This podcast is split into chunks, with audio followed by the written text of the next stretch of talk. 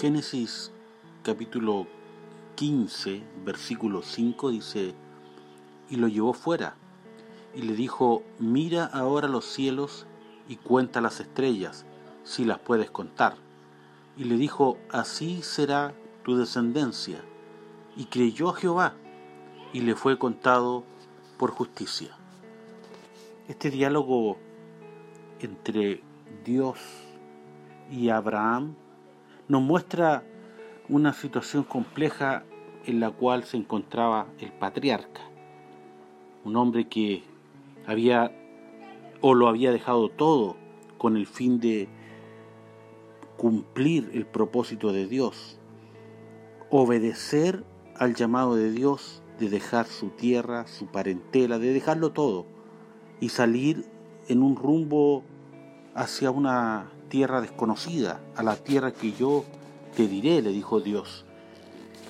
Qué compleja situación tuvo que vivir Abraham, tomar la decisión tan importante de dejar todo lo que tenía, de dejar su vida atrás, de dejar sus comodidades, de, dejar lo que había sido su, su ambiente de vida por tantos años, lo que había construido, lo que había alcanzado, lo que había logrado con esfuerzo y sacrificio seguramente.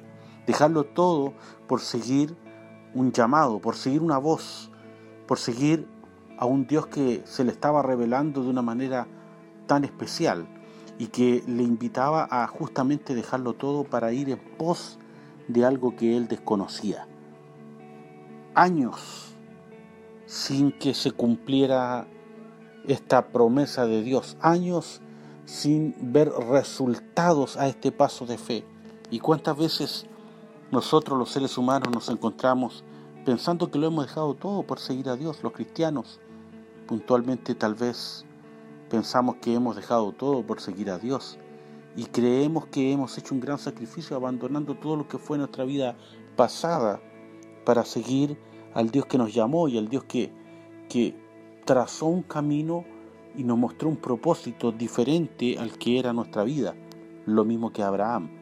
Y así como Abraham dejó todo, su tierra, su parentela, dejó atrás toda su vida pasada para seguir al Dios que se le revelaba, nosotros hemos sido llamados justamente para eso, para dejar atrás nuestra vida pasada, todo lo que algún día tuvimos o alcanzamos, aquello de que quizás nos jactamos alguna vez de tener o de poseer y, dejarlo todo para, para seguir a Dios que nos traza un camino diferente como Abraham. Y en este caso vemos como el paso de los años significó que Abraham decayera, tal vez en ese entusiasmo inicial con el cual dejó la tierra de Ur.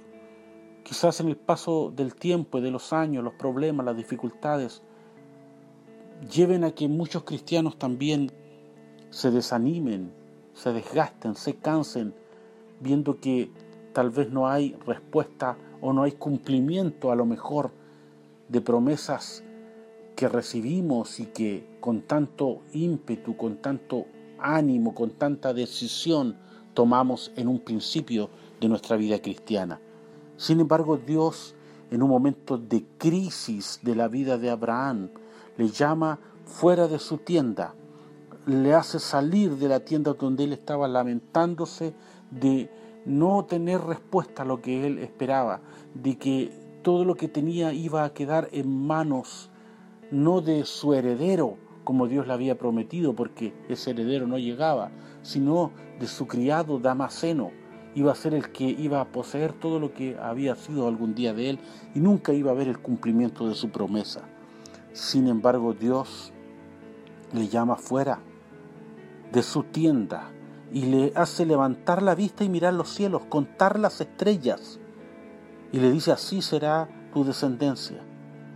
Quizás en medio de crisis también, nosotros nos hemos visto alguna vez pensando que las promesas de Dios no se van a cumplir en nuestra vida.